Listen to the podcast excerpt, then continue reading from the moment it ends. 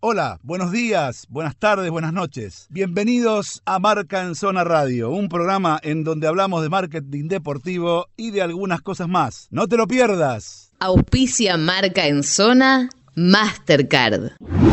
Hablando de, todo un poco, Juan, ¿qué, es lo que tenés respecto de la liga que me habías contado? A mí todo el mundo me llama siempre en la semana, me mandan mensajes, me preguntan por qué, porque dígame usted Mucha gente me para cuando voy a hacer las compras y eso. Ah, sí. Usted, es, el de, usted es el de Marca Zona Radio, te preguntan. ¿no? Sí, sí. Y me dicen, tengo una duda que no me deja dormir. A ver. qué eh, en Europa eh, pueden venderse de otra manera los campeonatos y acá no? Ajá. Entonces, lo primero es empezar a estudiar un campeonato de allá. A nivel cómo se vende marketingamente. Y hay un informe muy interesante que yo les compartí también hace un tiempo que son sobre la liga y sus patrocinadores, ¿no? Estudia solo los patrocinadores de la liga y además los patrocinadores de cada uno de los equipos y a su vez de la segunda división también. Sí. Y ahí vemos lo principal, que es la diferencia de la discusión que tuvimos antes de cuál es la, entidad de ser una liga global o una liga local, ¿no? España, ¿cuántos habitantes tiene? Dani, ayúdame. Y España creo que está en 60, pero no estoy. Por eso, no está tanto más lejos que nosotros a no, no, no, no, no. Volumen de mercado interno teórico por cantidad de habitantes, ¿no? No, en un, territorio, en un territorio que es similar en cuanto a kilómetros cuadrados de la provincia de Buenos Aires, sí, Está claro, pero digo, el mercado objetivo más o menos podemos estar en un número similar. Con lo cual, esa discusión ya se corre. Sí. Porque la primer, el primer comentario es, bueno, y lo que pasa es que imagínate que para una marca patrocinar en un mercado como el argentino de 45 millones, 50 millones, no tiene mucho sentido, te dicen, cuando las marcas mm. son regionales. Lo mismo no pasa en Brasil, ¿eh? corremos Brasil, que es un mundo aparte, siempre en Latinoamérica, Brasil es otro mundo. Sí, Pero nos, puede pasar parecido a, a, Perú, parecido en Ecuador, parecido en, Colombia, no así en países más chicos, ¿no? Mm. Pero ese volumen de mercado, bueno, ahí ya ¿no? Sí. No tanto. Ahí ya sabemos que podemos estar parecido el mercado interno con la Liga Española. Entonces ahí la diferencia es la globalización. Ahí es donde empezamos a hablar de la diferencia que a vos te habilita a facturar diametralmente opuesto a lo que está facturando, que es la globalización. Y te voy a dar un ejemplo concreto. Eh, la Liga de España tiene alrededor del mundo casi 28 patrocinadores de la Liga. Nosotros con suerte tenemos entre 4 o 5 locales, con valores locales. Estos son internacionales que además se radican en lo que se llama patrocinios regionales. Tenemos seis en Norteamérica, dos en Centroamérica, uno para Sudamérica, seis para Asia, eh, seis o siete para Europa, ¿no? Y eso es lo que te habilita cuando vos generás pantalla en todo el mundo. Esa es la diferencia. Y ese es el poder cuando te, cuando te transformas en global. Y a nosotros eso lo que nos permitiría es sobre todo que, a ver, es el huevo, ¿cuál es el principal? Es el huevo o la gallina, ¿cuál es nuestro problema? ¿no? Nuestro problema, ya lo dijimos un montón de veces en este programa, es que la matriz industrial del fútbol es igual a la matriz industrial de cada uno de nuestros países. Somos productores de materia prima y no de producto terminado. Nosotros estamos formateados para vender jugadores y no para vender derechos de televisión. Esa es lo claro que ocurre. Sí. Eh, esa es la diferencia más grande que tenemos con los países europeos. Ahora bien, si nosotros pudiéramos migrar de cierta manera o, generar un recurso de inversión que hasta podría ser hasta de interés nacional, porque en definitiva estamos hablando de industrias que mueven entre 3 y 4% del PBI de cualquier país, eh, podríamos dar vuelta a la nuestra fácilmente y podríamos empezar a hacer una industria más de generación de divisas genuinas para el país. Estamos hablando que podemos llegar a facturar entre 700 y 1.200 millones de dólares al año eh, 1.200 millones de dólares, claro, anuales al año en derechos de TV, eh, hoy TV, soy viejo, en derechos audiovisuales hoy. Eh, imagínate qué importancia podría tener para la generación de divisas del país, ¿no? Comparado con, cualquier otra rama sí, Sí, igual, o sea, yo, digamos, creo que es un tema eh, en cuanto a lo que tiene que ver con, con, con la venta, tiene que ver, o sea, a ver, seamos sinceros, eh, lo global del fútbol son tres o cuatro clubes de algunos países, ¿sí? Es decir, por ejemplo, Inglaterra tiene la, eh, globalización de Manchester, Manchester, los dos Manchester, Liverpool, Arsenal, Chelsea, Tottenham, ¿sí? Y, bueno, y, el Manchester eh, es el pionero, el que, el que cotiza en bolsa. España, la verdad, la verdad, España es Real Madrid, Barcelona y con suerte un poquito el Atleti. Tres clubes. Tres clubes, una día 20. ¿Sí? Bueno. Después, vamos a Alemania, Bayern Múnich. Después, Alemania no es global, pero lo que pasa es que Alemania tiene no, no, pero, pero, muy fuerte a nivel de, inyección de recursos propios. ¿eh? Ah, bueno, bueno, por eso te estoy diciendo, por eso. Ahí está lo que voy. Es decir, es decir acá, en nuestros países, para llegar a eso, hay dos, hay, hay, hay, en Sudamérica hay, para mí, eh, con todo respeto a todos los demás, hay cuatro clubes que pueden llegar a un, a un tema de esas características. Claro, pero vos River Boca, Está pensando, Dani, la globalización. Y Flamengo. Está pensando la, la globalización en la medida de lo que pasa en Europa. Y nuestra globalización es una revolución de los humildes. Nosotros tenemos que fortalecer los clubes chicos en qué sentido? Que son aquellos que le pueden dar la capacidad de jugar a los jugadores originados en esos mercados objetivos. Nosotros tenemos que ir a por un modelo NBA, donde se nos vea afuera porque tenemos jugadores de todo el mundo. Ah, bueno, eso es otra historia. O sea, de hecho, de hecho, eh, acá se ha intentado, pero tampoco es que ha logrado tanto. Porque, no, pero Dani, el problema es que no se ha visto estructuralmente. O sea, las ligas que pegan el salto son las que piensan colectivamente. Lo que vos es lo que hizo Macri en Boca con Takahara. Sí, no, pero no, me, voy, a jugar, por ejemplo, me, voy a lo que tiene el, el Huesca con, Cubo. Eh, creo que sí, el Huesca es que tiene a Cubo que viene. Cubo viene del Real Madrid. Mallorca. No, no, es del Real Madrid. ¿El Real Madrid no se fue a jugar al Mallorca? No, al Mallorca no, está jugando en primera. El Mallorca descendió y lo cedieron al Huesca, creo. al Huesca o, alguno de esos. Fíjate. Getafe. Getafe, ahí está. Lo, cedieron al Getafe. Si lo vi jugar el otro día. Claro. empate. Bueno, bueno, si vos tenés un cubo, ¿entendés? O tenés el pibe de la Roma, que la rompía toda, que ese era jugador, era eh, Nakata, ese era, el jugadorazo Nakata, uno de los mejores jugadores, digamos, eh, o sea, ese era titular no por ser japonés, ese era titular porque era japonés, argentino, ese jugaba la pelota de verdad. bueno, eh, eh, ¿entendés? Entonces vos tenés, pero ahora, si vos, si vos pensás lo difícil que es jugar a ese nivel, ¿entendés? Que te estoy nombrando dos jugadores. O sea, Cubo, que es un nene que es intermitente, tiene una habilidad extraordinaria, una velocidad extraordinaria, pero, pero no, no, no despega. Es decir, yo te digo, vos nombrame cinco jugadores, en cambio, si vas a otro mercado como África, tenés un montón de jugadores, pero no te sirve. ¿Por qué? Y porque es emergente, no te paga nada. ¿Qué te va a pagar Camerún por los derechos de Argentina? Para un poquito, Dani. Sí. Porque hay un camino a recorrer. Primero es que vos estás pensando en primera división. Yo no estoy pensando en campeonato de primera división. Yo estoy pensando en campeonatos de lo que vendría a ser una primera de metro y un federal A. Sí. ¿Sí? ¿Y por qué estoy pensando en estos torneos? Porque esos torneos no tienen comercializados sus derechos internacionales. Entonces yo los niveles de los jugadores de esos países los puedo tratar de insertar en estos campeonatos y puedo ir hacia un streaming. Pero antes tengo que generar la demanda sobre esa figura. Entonces yo para generar la demanda sobre esa figura tengo que hacer un acuerdo de dos o tres años de desarrollo en los países de origen y acá, pero a su vez con exposición en aquellos países. ¿Ustedes se acuerdan del reality show, el único reality show de fútbol que hubo en Argentina? Sí. ¿Cuál era? El de Pará. Eh, Camino a la Gloria. ¿Qué es ese? Es de estrella, te iba a decir yo. Bueno, ese formato después se trató de hacer dos o tres años más online, 100% online, a nivel mundial lo hizo Nike. ¿sí? Eh, pero ¿qué pasa si eso empezamos a desarrollarlo en mercados como la India? Como Perdón, ¿te puedo decir algo? Sí. ¿Sabe quién fue el productor de Camino a la Gloria? Usted. Hablando con él. Así que yo le voy a explicar qué es lo que pasa con ese formato, qué es lo que pasó con ese formato. Primero, que el que ganó, a pesar de que sus padres, el que ganó de verdad, se mm. llamaba Aymar Centeno, a, pesar, a pesar que sus padres este, habían filmado, no lo dejaron ir. No, no, además Centeno fue el que fue, el que fue, tenés razón. Eh, el que ganó, no lo dejaron ir sus padres. No lo dejaron ir. Y fue el otro, este Aymar Centeno, que en el primer entrenamiento que hizo con los. sí, se desgarró. ¿De caga? Sí, sí, sí. No, no, no, no sé de qué. Por, a, ver, el, el, tipo tenía una prueba en el Real Madrid, que era el acuerdo al que yo había llegado, con Jorge Valdano, en ese momento director ejecutivo y el presidente era Florentino Pérez. En su primer mandato. ¿Qué año había sido, Dani, esto? ¿2003? No, no eh, cerca del centenario del Madrid, que fue en el 2002, 2000, por ahí.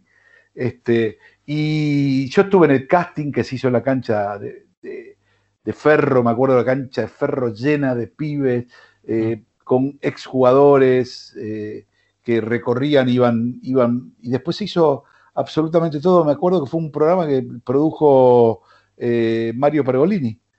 ahí es donde yo tuve mi, mi primera relación con Mario Pergolini. La productora de Mario Pergolini fue la, encargada de hacer eso. Ah, ¿Y el conductor? claro, y, yo, y yo creo que, digamos, en realidad, hoy en día, lamentablemente, ya eh, sería un poco difícil localmente hacer eso. Eh, no lo voy a hacer localmente. No, no, ya lo sé, ya sé, porque hoy casi todos los pibes juegan más o menos bien. Eh, están ya apadrinados o tienen algún precontrato o algo por el estilo de pequeñitos. este, porque ahora hay empresas especialistas en captar pequeñitos. Como, como hay diferentes chicos que se hizo un. Eso después habría que averiguarlo. Eso, ¿sabes qué? Si, si, le pegas un llamado a Bocha Batista, alguno, al Bocha, el Bocha te lo va a decir. Es decir, hay detectados, pero un, más de 100 jugadores. acá, eh, cuando habló con los otros que tienen una parte de su staff vinculado a cuántos jugadores hay afuera de Argentina que pueden representar a, la selección teniendo en cuenta la crisis del 2001. vos lo que decís es, desviando, chicos. Vos lo que decís es, armar un camino a la gloria en Camerún, perdón, perdón, en Tokio, un camino a la gloria en Hiroshima y un camino a la gloria en Shanghái. Yo digo, uno en Australia, uno en China, en varios lugares de China, uno en India, uno en Bangladesh, uno en Qatar, uno en Egipto, uno en Emiratos, mm. etcétera, etcétera, etcétera y hacer después ese eso se transforma en un docu-reality, que es la inserción de ese jugador en la cultura argentina. Sí. Entonces lo que hay es una pantalla permanente en un modelo de producción más barata que trabaja posiblemente sobre redes para después generar esa, esa idea de ver qué pasa con ese jugador. Es un camino de a poquito, ¿eh? es, un, es un laburo de orfebre. Claro, Juan, vamos a una pregunta. ¿Por qué un chico se va a probar ahí para jugar en el torneo nuestro? Porque es argentino. Porque ahí, ahí, es donde yo creo, ahí es donde yo creo que digamos es argentino? Eh, es Argentina. es Argentina y bueno, Argentina. nosotros somos reconocidos en el mundo. Como formador de jugadores, sí. Formador de jugadores, no el torneo, no el torneo nuestro. No, no, no, no. Yo creo que ni, ni, como una cosa ni como la otra. Ahí, perdónenme, voy a disentir con ambos. Nosotros somos eh, reconocidos en el mundo porque eh, hay un señor que se llamó Diego Armando Maradona y ahora hay un señor que se llama Lionel Andrés Messi. Eh, por ninguna otra cosa. Totalmente de acuerdo. Por ninguna otra cosa. yo digo. El fútbol argentino tiene dos campeonatos mundiales, ganó cinco títulos juveniles a nivel mundial, ganó dos veces este, los Juegos Olímpicos, pero es una mediana potencia mundial. Potencias mundiales son Alemania, Brasil, Italia, por arriba de nosotros. Y ahora, dale un cachito más a Francia con estos pibes, que el próximo campeón del mundial, si se, enojan, no van a ganar el mundial, nos van a pasar a nosotros también. ¿Qué quiero decir con esto? Cuidado con eso de que nosotros, nosotros somos campeones morales en todo. Hmm. Nosotros somos los que vamos y gritamos, Brasil, decime qué se siente tener eh, eh, a tu hijo, eh, tener en casa, tu, en casa a tu papá. A tu papá. ¿Qué papá? Si no, le pudimos ganar nunca ninguna final de nada. Todas las finales que jugamos contra ellos las perdimos. Nunca, este, solamente lo sacamos una vez de un mano a mano en un mundial.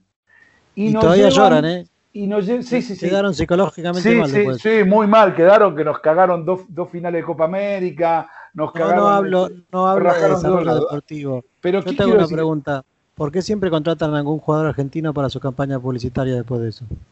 Eh, ¿Quién? Sabía que ibas a decir eso. A, Maradona lo contrataron como dos o tres mundiales seguidos, a Canilla también. Sí, pues, ¿y eso qué tiene que ver?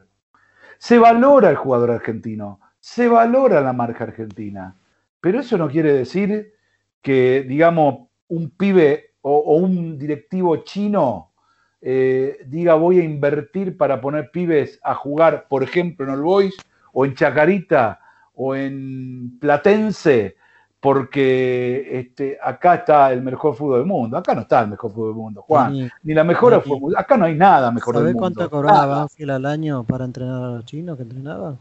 No sé, lo que me parece bárbaro. Bueno, ese es el camino entonces. El que hizo Banfield, en todo caso. Ese es el camino. Vayan, laburen como laburó Banfield y hagan el laburo. ¿Me entendés? Pero a nivel, porque es. Eh, yo la verdad, querés que te diga, es decir, eh, no voy a menospreciar. Amo el fútbol argentino, creo que es muy importante, creo que tiene su lugar en el mundo, su historia, pero yo no creo que sea referente para hacer un negocio así. Te soy absoluto. Si no, ya lo sería. La verdad, ya lo sería. ¿Y querés que te diga más?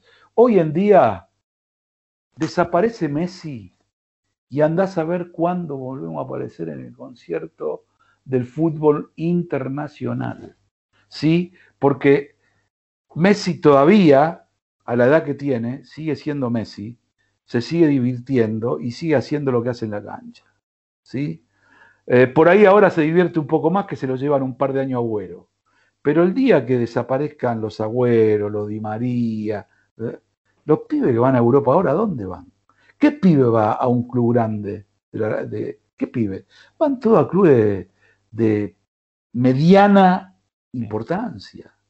Foyt, que fue la gran, eh, este, que viene el pibe, 20 años, lo vendimos, está jugando en el Villarreal buenísimo el Villarreal, va a jugar ahora este, Europa League, está bien posicionado, es un lindo equipo para jugar y todo, pero es el Villarreal, o sea, es Lanús, ¿está bien?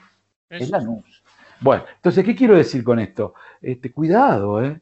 Cuidado que eh, me parece que partimos, y, esto lo digo con todo el dolor del alma, partimos de una información que ya fue, pa, ya fue.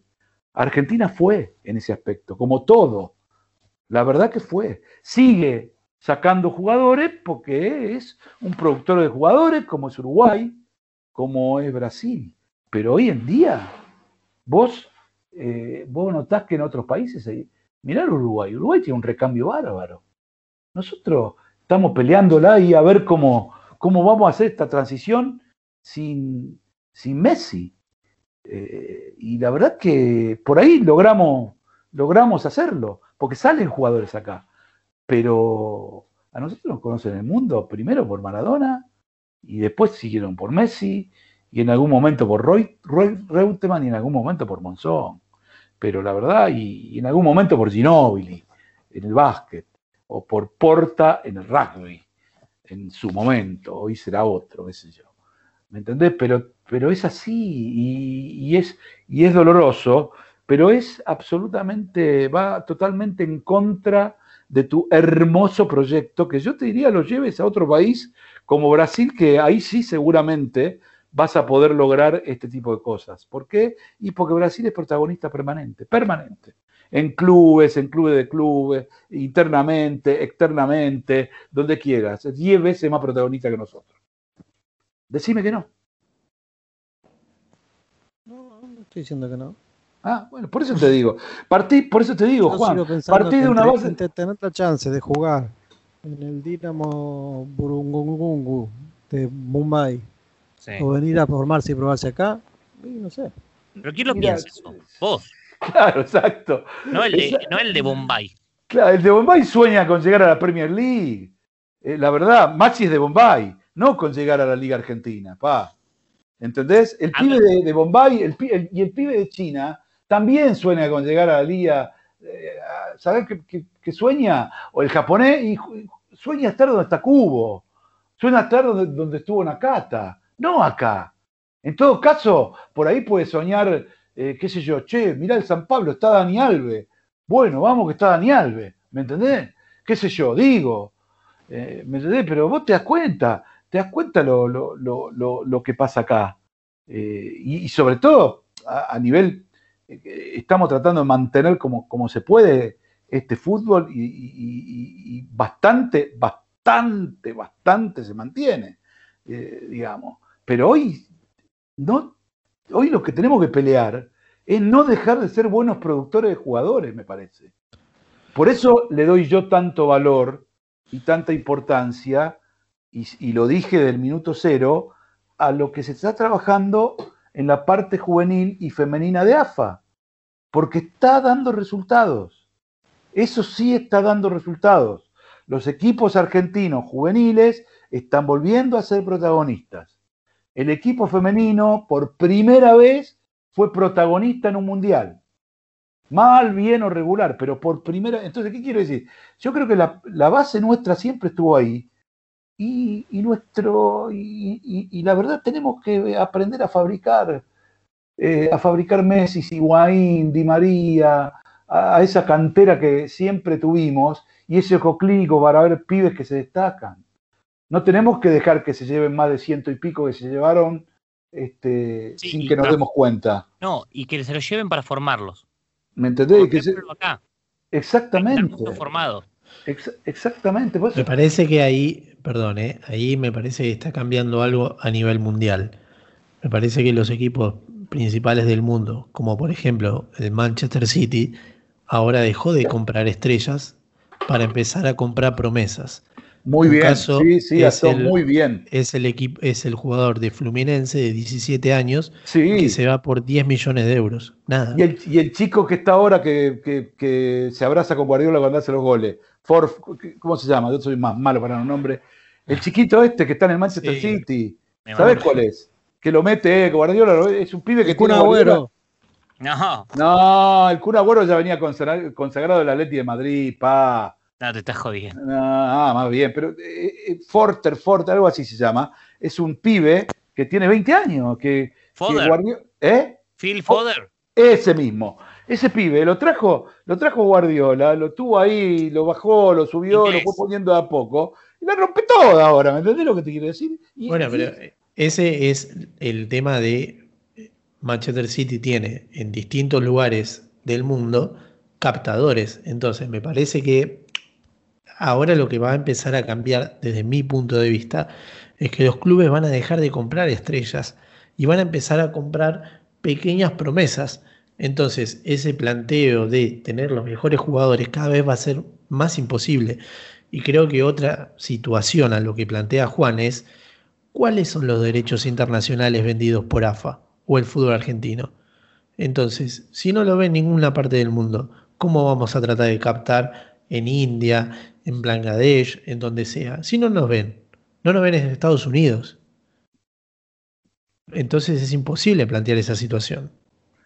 No, a ver, eh, digamos, el, problema es que, por eso digo, es decir, no es, recién ahora, recién ahora eh, se televisa, recién ahora no, hace unos cuatro años, se televisa sostenidamente la Copa Libertadores en, Europa, sobre todo en España.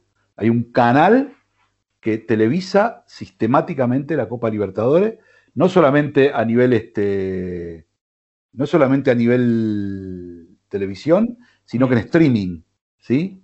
Si, Mi memoria, si mi memoria me ayudara, es, es el canal donde trabaja el amigo Matías Palacios, que pertenece a MediaPro. Pero nada, eh, eh, eh, entonces, digo, ¿Por qué la Copa? Y porque ahí ven buenos eh, algunos buenos partidos, ven a los equipos grandes de la región, este, los mata un poco la hora, pero están muy contentos con la repercusión y los niveles de audiencia. Pero mira vos. Lo mismo, para, lo mismo quiero decir, por ejemplo, con, eh, digamos, eh, interesa, interesa, y sí interesa, porque si no interesara tanto, digo, tipos muy referentes del periodismo europeo, como Alexis Tamayo o como Julio Maldini, no estarían absolutamente contentos y, absolutamente felices porque eh, se le liberaron los derechos para poder eh, mostrar eh, partidos de la Comebol en, todos los torneos que organiza Comebol. Pero porque la Libertadores está al nivel de la Champions.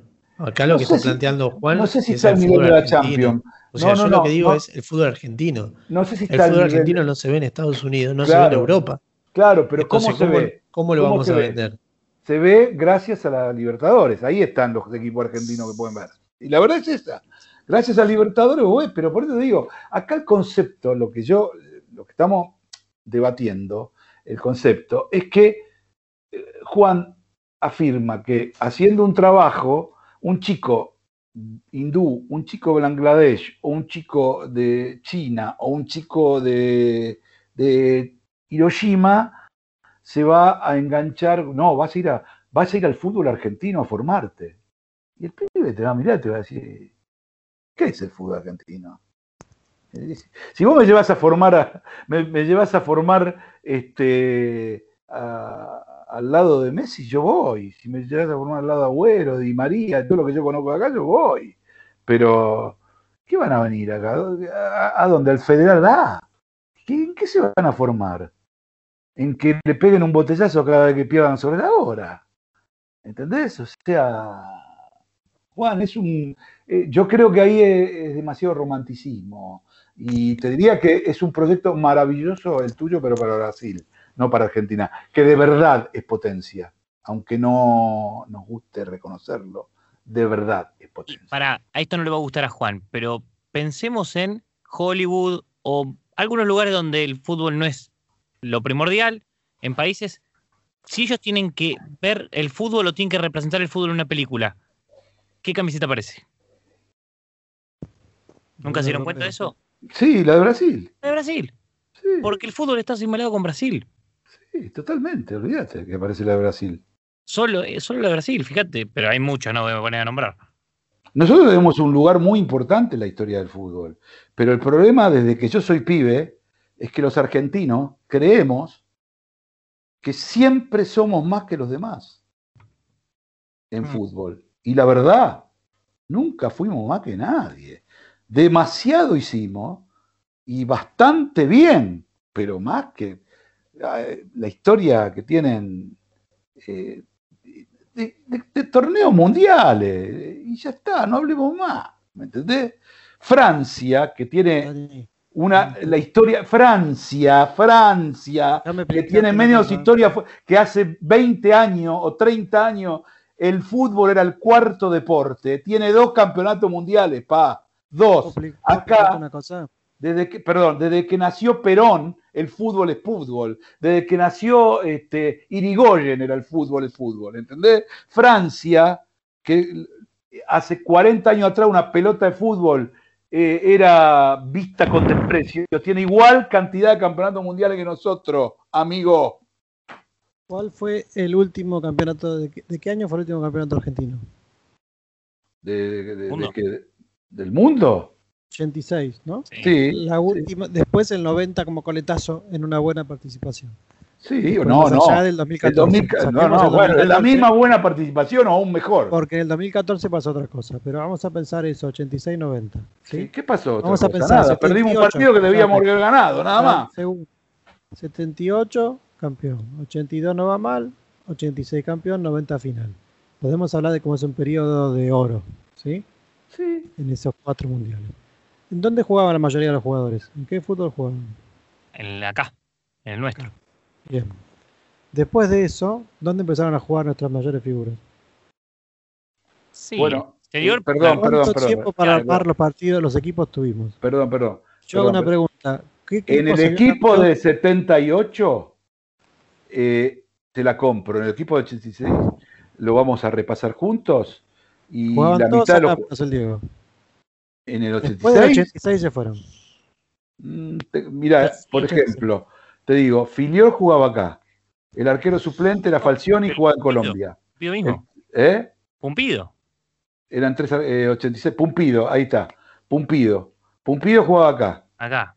Sí. Ruggeri eh, acá. Ruggeri acá. Brown no tenía equipo. Brown acá. No tenía equipo, Brown. Ah. Ni acá ni allá, no tenía equipo en ese momento. Ni acá ni allá. Este. ¿El bajo de Cochea acá? Sí. Enrique. Enrique. También River. River. Sí. Sí, señor. Miren, acá se lo voy a decir así. Ahí va. Luis Islas en Estudiantes. Neri Pumpido en River. Héctor Celada en América de México. Brown en Deportivo Español. Clausen Independiente, Cuchufo en Vélez, Garré en Ferro, Pasarela en Fiorentina, Ruggeri en River, Batista en Argentinos, Bochini Independiente, Burruchaga en Nantes, Enrique en River, Justi en Independiente, Diego en Nápoles, en Nápoles, Olarticoechea en Boca, Tapia en Boca, Troviani en el Elche, y después estaba Almirón en Newells, Borghi en Argentinos, Pasculi en el Leche y Valdano en el Real Madrid. Bueno, ahí está, párate ahí. La discusión es esta. Volvé a decir, volvé a decir, jugador por jugador. Sí. Volvelo. Bueno, Islas en Estudiantes, Pumpido en River. Perdón, perdón, se quedó en Argentina, nunca fue transferido al interior. Otro más, dale, seguí. Celada en América de México. Creo que quedó ahí, no sé, dale. Brown en, ese momento estaba Pumpido, Pumpido, ¿no? Pumpido sí. se quedó en Argentina, no fue transferido al exterior. Seguí. Brown en. Nada, ahí terminó, no fue transferido a ningún lado. Ahí terminó, dale. Clausen Independiente. Ahí murió, dale, seguí. Cuchufo en Vélez. Ahí murió, dale, seguí. Garré Ferro. También nunca fue transferido al exterior, seguí. Pasarela Fiorentina. Estaba allá afuera, dale, seguí. Ruggeri River. Ruggeri después de ahí se fue a América. en River. Después, se fue a América de México. Se fue a América de México. Se fue a América de México y de América de México fue al Real Madrid. Dale, seguí. Em, Batista, Argentino Juniors. Y no fue a ningún otro lado más. Dale, seguí. Bochini Independiente. Nunca se fue Independiente. Dale, seguí. Urruchaga antes. Sí, estaba afuera, siguió afuera. Dale, ¿qué más? Enrique River. Nunca se fue afuera. Dale, ¿qué más? Justi Independiente. Nunca se fue afuera. Dale, ¿qué más? Maradona Nápoles. Estaba. Dale, ¿qué más? Olarticoechea en Boca. No se fue, nunca. Se quedó acá. Dale, ¿qué más? Tapia Boca. Tapia sí creo que fue a jugar afuera, pero no me acuerdo ni dónde. Dale, ¿qué más? Troviani en el Elche. Estaba afuera, ya estaba afuera Troviani. Almirón en Newells. Sí, después fue a Grecia, dale. Borghi en Argentino Junior. Después fue al Milan, volvió rápidamente. Pascuni en el Leche y Valdano en el Real Madrid. Igual me parece que. Más allá de esa repercusión, mi idea no es que después haya una venta de jugadores. Lo que no me dejaron terminar de explicar es. Sí. Los las selecciones que suelen salir campeones de ahí para acá son selecciones que juegan todo, casi todo el año juntos. Fíjense que hay muchas bases de equipos. España tenía mucho de Barcelona, Alemania tiene mucho del Bayern Múnich. Son las bases de los que juegan todo el año juntos y se suman dos o tres jugadores o seis o siete en el plantel total. ¿Eso qué quiere decir? Que el trabajo a largo plazo en un equipo, en una cantidad de jugadores, te genera un equipo. Nosotros desde el 90 para acá nunca más fuimos un equipo porque siempre fuimos jugadores que pudieron entrenar muy poco tiempo juntos. Claro, pero porque, porque nunca más fuimos un torneo. Entonces, lo que digo es, la diferencia también se construye en Palmares a partir de la fortaleza de tu campeonato interno. Ahora, eh, acá volví, no sé qué pasó, no, tengo idea. Lo que quería decir con esto es que eh, ese torneo ni siquiera fue determinante para vender jugadores, Juan. Sí, pero escuchate lo que dije, que no tenía nada que ver con eso. A mí bueno, me interesaba poder vender jugadores. Lo que digo es que si mirás de ahí para acá, las selecciones que salen campeón son selecciones que juegan eh, con la, mayoría de sus jugadores en sus países porque los seleccionadores pueden usar más tiempo a los jugadores. E incluso muchos tienen la base formadas en equipos, como puede ser el Bayern en Alemania, como puede ser el Barcelona en su momento en España. Bueno, vamos a analizarlo eso también. ¿eh? eh Francia te rompió el molde. Eh, no, no, para pará. En Francia, no, eh, o sea, eh, yo no sé dónde sacas ese dato, pero yo te voy a decir esto. Eh, si vamos a repasar los campeones del mundo del 98 para acá. Se lo puedo tirar a la basura al señor. Se lo puedo tirar con datos. Francia 2018. antes sin leer mucho, sin leer mucho, creo que debe haber dos selecciones con el 80% de jugadores jugando en su país. Que creo que deben ser Alemania y España. Por ahí. No más que eso. Francia 2018, ocho jugadores solo jugaban en Francia. Listo. Y bueno, y, y, cuántos de esos equipos, cuántos de esos jugadores fueron compañeros en las selecciones juveniles mientras jugaban en Francia? Pero esto es lo mismo que acá. Acá también fueron compañeros de las selecciones juveniles. No entiendo. O sea, ¿cuál es la.? No, entiendo. Bueno, después les voy, a hacer, les voy a hacer un informe y se lo voy a explicar bien paso a paso. Para claro, porque no, o sea, a ver, yo lo que te quiero decir una cosa. Vos eh, o sea, vos podés decir que el hecho de que los, de que los equipos tengan sus jugadores jugando su liga, hagan que salgan, eh, eh, tienen la posibilidad de salir campeones. Y yo te digo que desde el 98 para acá, la mayoría de las elecciones, todos los jugadores van dando vueltas por el mundo. Pero no es A más B, ¿eh? no es una más B. Lo que digo es que hay mucha más chance de armar un equipo si vos tenés los jugadores en tu país de poder entrenar más recurrentemente que si están en distintos lugares. y dentro de Europa esos viajes son muy cortos y mucho más fáciles. Venir de Europa no, pero no es así, ¿eh? no, no, no, eso te lo rebato porque eso es bien futbolero. Pa. esto ya pasa a ser una discusión futbolera. Y eso te lo rebato no con datos, te lo rebato, pero, pero te apuesto lo que vos quieras. No tiene nada que ver, tiene que ver con el jugador, tiene que ver con la construcción de grupo y tiene que ver con el entrenador. Acá hay equipos a niveles. Eh, por ejemplo, te voy a dar un, dato solo. Brasil 1958. Un pibe de 17 años que el técnico no lo quería poner.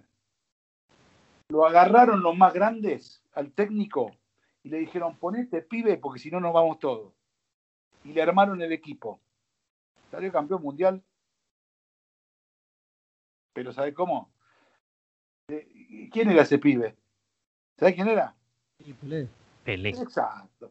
Y dice, hay Fue el único mundial donde fue determinante. Bueno, no, sé si fue el único mundial donde fue determinante. Después nosotros se, lo ganó, se, lo ganó, Garrincha. O sea, ah. ese, eh, muñeco, o sea, yo te digo, marketing deportivo, o sea, no te discuto. De rugby, no te discuto. De fútbol, no te permito discutir. Pues sabés lo que yo de, de backgammon, ¿ok? Entonces, Digo, así, democráticamente te lo digo.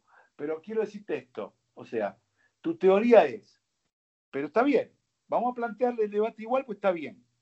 Tu teoría es que si los jugadores se formaran o formasen en el país y estuvieran todo el tiempo en el país, bien remunerados y sin emigrar, tendrían más resultados deportivos que si no lo estuvieran. Esa es tu teoría. Sí, señor. Bueno, muy bien. Me, parece que vamos a tener que terminar este tema. ¿Por qué? Porque Corti me pide un corte. Corti me pide un ah. corte. Bueno, pero igual está bueno. Ojo, ojo. Eh, un tema a investigar para los futboleros nuestros, digo, es cuánto de razón puede tener o no Juan en esto.